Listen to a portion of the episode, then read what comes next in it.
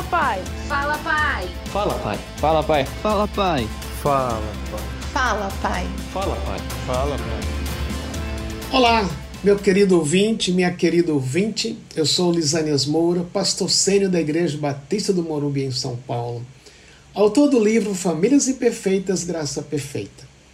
E a partir dessa temática primeira, quero falar com vocês sobre o tema Restaurando Vidas, Recriando Relações.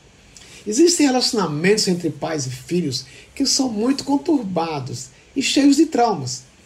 Você já parou para pensar o impacto disso sobre essas vidas?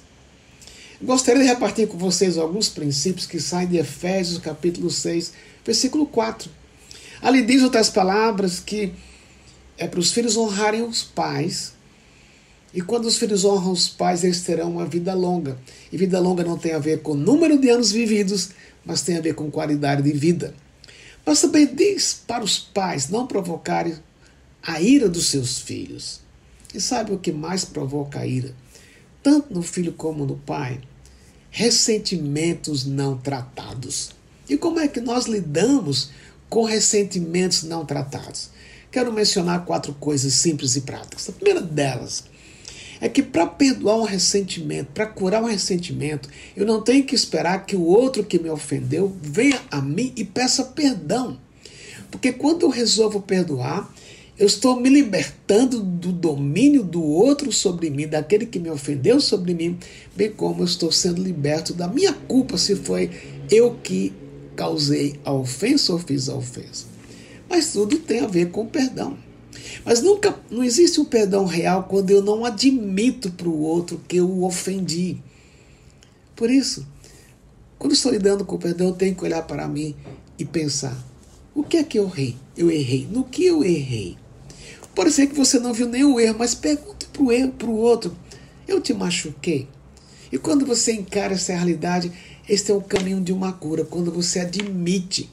Mas não somente admitir, um outro princípio é: se eu admitir a minha culpa, eu preciso reconhecer para o outro que eu errei e pedir perdão, pedir o perdão dele. Você não tem controle do como o outro vai reagir, se ele vai te perdoar ou não, mas esse é o passo que você pode dar para curar as relações. Mas perdão é divino. E por ser divino, é Deus que nos capacita. Nenhum de nós tem o poder de resolver perdoar e sair perdoando, porque especialmente se for uma profunda ofensa, um abuso, uma perda, uma negligência de quem nos, por quem, é, de quem esperávamos ser amados. Mas existe o Espírito Santo que habita em você. Quando você tem resistência a perdoar, dizer, Deus, eu errei, eu quero perdoar. Leva-me, dá-me o poder para perdoar quem me ofendeu, dá-me o poder para admitir que eu errei. Eu quero terminar encorajando você a fazer algo, algo muito prático. A Rádio Transmundial preparou um material que vai lhe ajudar a continuar pensando sobre esse assunto e aplicar na sua vida. Como você vai encontrar esse material? Acesse o site transmundial.org.br. Eu tenho certeza que você será enriquecido e ganhar a maior compreensão de como aplicar isso na sua vida. E aqui para terminar, o meu abraço.